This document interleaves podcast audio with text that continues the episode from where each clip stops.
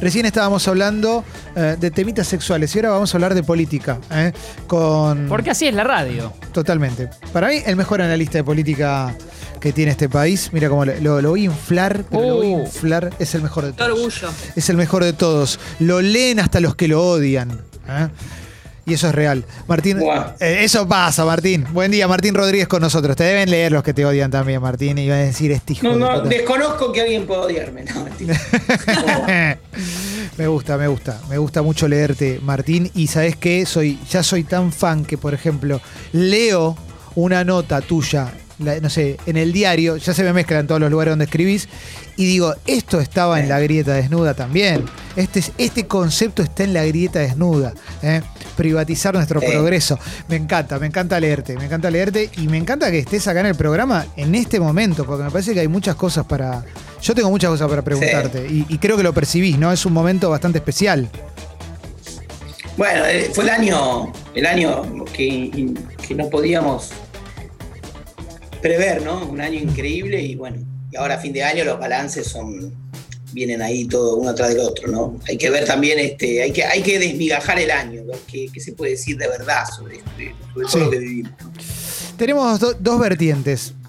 La- Sí. Voy a invertir el orden que te dije fuera de aire. Arranquemos con, Dale. con la interna, porque en esta última semana tuvimos el acto de Cristina diciendo, "Di, si no les gusta, búsquense otro laburo. Eh, después Felipe Solá diciendo, eh, me, me vendría bien otro laburo, pero no tengo tiempo. Después Nicolás Rodríguez Sá peleándose con Felipe Solá y Sí. tuiteando los DMs, ya una cosa berreta de Twitter 2011, como tuiteando la puteada. Bueno, ¿qué está pasando, Martín? Bueno, a ver.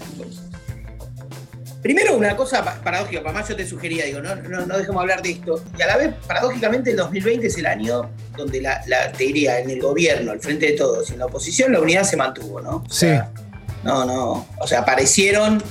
eh, Creo que no hay más margen para, ne- para negar o para tapar el sol con la mano también en relación al, al oficialismo en cuanto a las tensiones que existen, ¿no? Las tensiones Sí. son, están y se instalan del modo más desprolijo cuando se tapan, ¿no? Sí. Es decir, Alberto hizo de la negación de cualquier eh, diferencia, de cualquier ruido, qué sé yo, una especie de, ¿no? de, de vocación estricta por taparlo y al final brotaron de cualquier lado.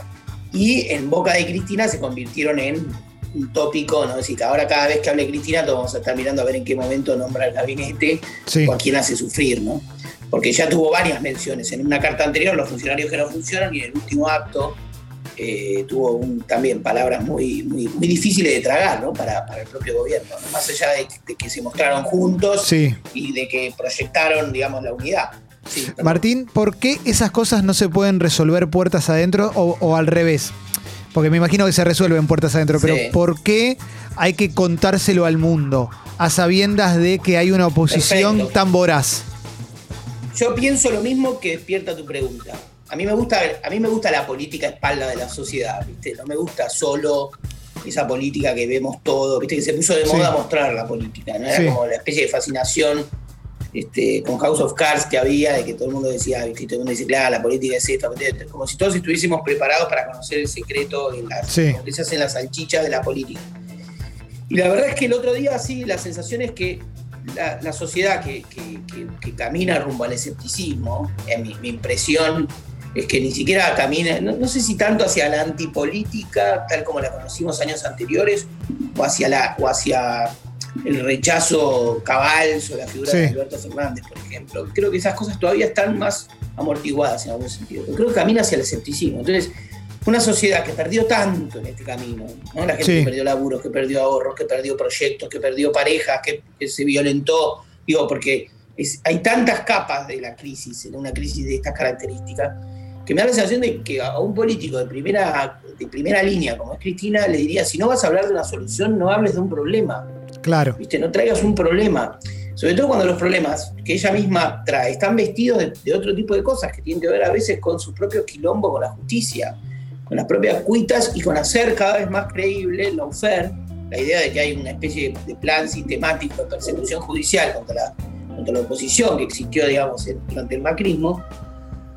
Lo cual, viste, decir, está bien, eh, sé que hay gente muy honesta, muy genuina, muy inteligente que sostiene esta, esta teoría de la UFER. Un, caso es Rafael Bielsa, pero me da la impresión de que, de que no va a lograr unanimidad en el propio gobierno y creo que, que en algún sentido eh, tiene una cierta irresponsabilidad institucional a partir de algo que, sabemos cuál es el núcleo, que es ese, llevar al gobierno en este quilombo a, esta, una situación crítica. ¿no? está bien, a todo esto igual, situación crítica relativa. decir, Hubo un ruido, fue todo muy palaciego, no es que, no es, que se desbordó, no hubo una corrida cambiaria, no es que tuvo que renunciar el ministro de Economía. En las, en las partes sólidas el gobierno aún se mantiene sólido. Sí, pero está bien, pero lo que sí sucede es que teniendo en cuenta el año que tenemos, más ciertas decisiones comunicacionales que eh, hicieron muchísimo ruido, ¿no? Digo, las idas y vueltas con la vacuna generaron ruido. Hay una cosa comunicacional que contribuye también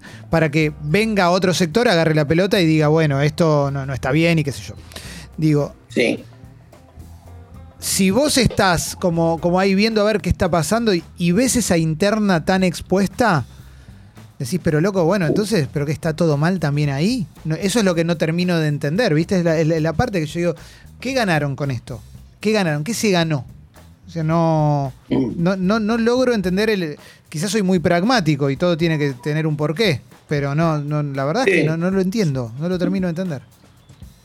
Sí, también Cristina tiene una. ¿Viste? Una.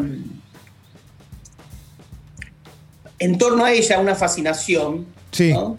Eh, que tiene como en algunos casos sobre algunos periodistas un borde psiquiátrico, ¿no? Una cosa obsesiva.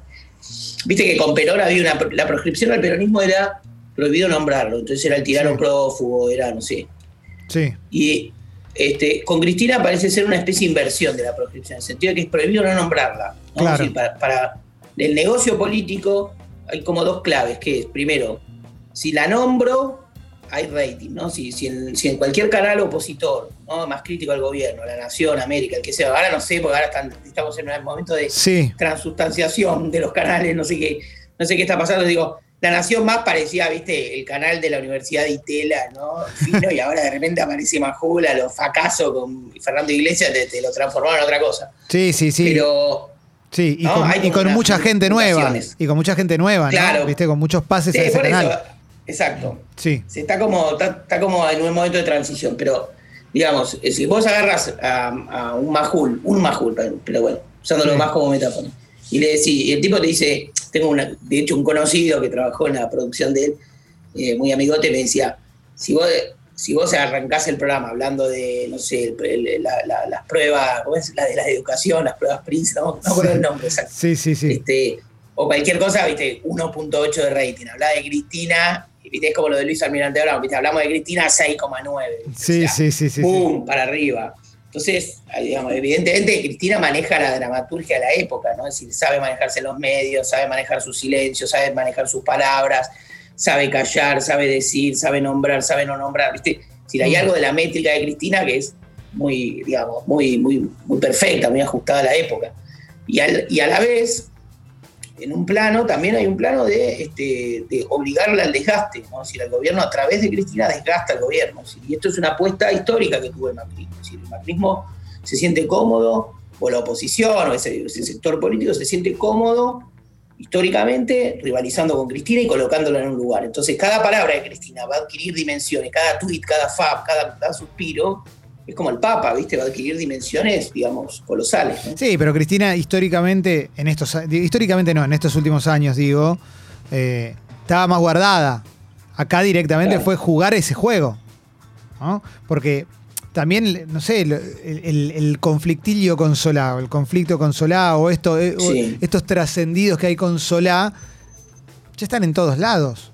Que, que, se peleen, que Solá le conteste sí. yo no, entiendo. A, su vez, a su, sí, a su vez Felipe, no sé si era el, no sé por qué se puso, tal vez se combinan cosas, tal vez un, cierto, un cierto desgaste del mismo. Y, no sé, no, no, no creo que sea que haya sido el destinatario exclusivo y excluyente de ese mensaje. Diría que, que no, que hay otros, ¿no? Y que la ministra Lozardo, la ministra de Justicia, es una, ¿no? Que sería quien debería participar de la cruzada anti, anti que sería lo, que, lo esperable. en, cuanto a... Todo esto, digamos, reducido a un mínimo común del mensaje de Cristina de cuál sería la, efectivamente la molestia. Después, obviamente, hay otras cosas, ahí tienen que ver con temas, con visiones ideológicas distintas, con la política exterior, sería el caso de Venezuela. Yo creo que Cristina, si fuera por ella, tampoco manejaría una cosa tan solo Venezuela Maduro, ¿no? A ella también le gustaría manejarse con más oscilación, porque además el tema es mucho más complejo, necesariamente debería ser así, una, una diplomacia más, más, pragmática, o por lo menos vestida de un modo más pragmático. Y después, este, en, términos económicos, sí el tema del ajuste.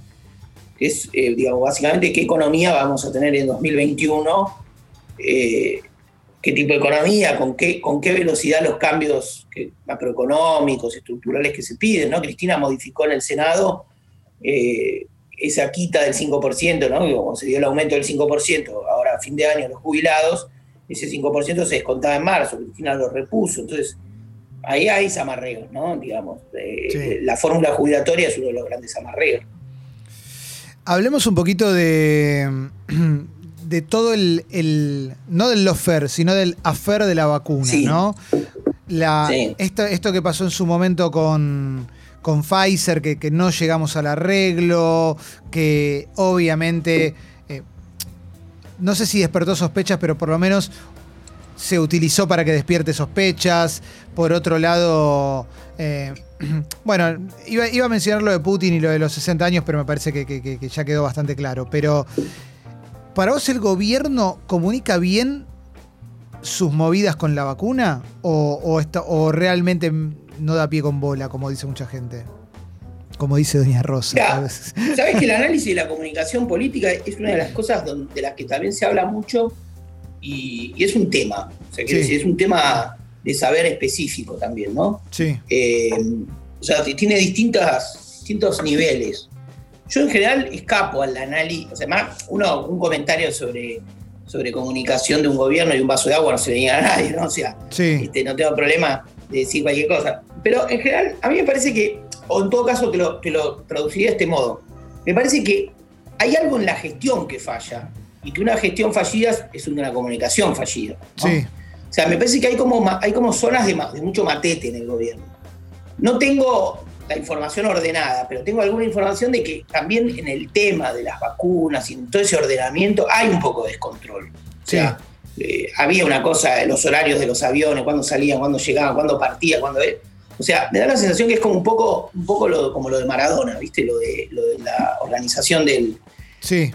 del velorio público, ¿no? Que es que me parece que hay algo como que está desordenado internamente y que entonces después si iba a decir, che, falla la comunicación. Yo diría, falla la política. En todo caso, en esos casos, la falla de la comunicación es una consecuencia. Obviamente que, dicho así en este esquema, donde, lo, donde la gestión primero y la comunicación después. A veces la, comunicación es gestión en sí mismo. Por eso digo, depende de cómo hablemos de comunicación. Pero en estos casos, creo que en el caso vacunas, como en el caso de lo de Maradona, salvando las distancias, una cosa tiene una relevancia completa, que lo de la vacuna, lo de Diego era un momento muy, muy, muy, particular y muy excepcional.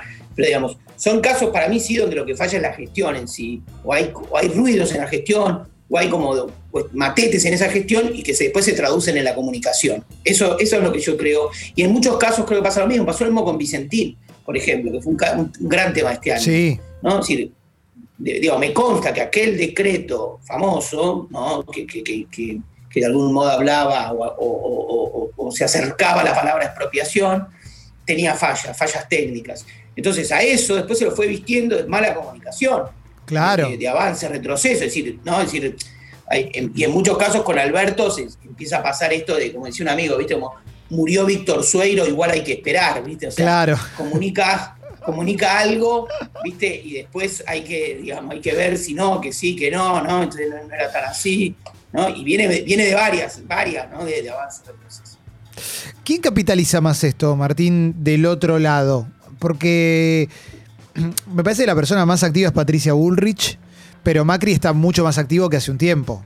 Yo lo veo como que ha despertado en su actividad, digo. A mí, sí. Yo en estos casos, eh, yo creo que hay una parte que ya está capitalizado por la oposición, que es el caudal que tienen propio, y después me parece que es una relación, es como si fueran, a decir una, una metáfora medio pagota, pero como el ex ¿no? Sí. Está siempre esperando que la chica o el chico, bueno, ahora no Sí. quiero hacer un, un- un ejemplo solo het- heteronormativo, pero bueno, digamos que el ex, el ex está esperando, viste, que la chica se, se canse del actual novio, entonces vuelve, vuelve con el ex. Claro, diría en sí. ese caso, ¿entendés? Como diciendo, viste, viste que malo, no, yo conmigo te comí. A mí me parece que hay algo de sensación de escepticismo, que es que mi impresión es que no lo capitaliza un poco nadie. Es decir, que hay una cosa como que se va ¿no? desfondando y que a lo mejor no sé qué va a pasar. A lo mejor, efectivamente, en el 2021 el gobierno puede tener tiempo a hacer correcciones. Yo creo que hay una sensación de, de desilusión, Sí. de desilusión más completa, ¿no? No, no de antipolítica. En algún sentido la grieta contiene mucho eso, porque hay un tercio con el kirchnerismo, un cuarto, y un cuarto con Macri, qué sé yo, y esa rivalidad política contiene mucho. Pero creo que hay un fondo debajo de la sociedad de gran escepticismo. Es decir, llevamos demasiados años acumulados donde no se resolvió un puto problema. Es O sea, verdad. es como decir, basta de piripipí, ¿no? Y, y mirá que yo soy vivo en la industria del piripipí, ¿viste?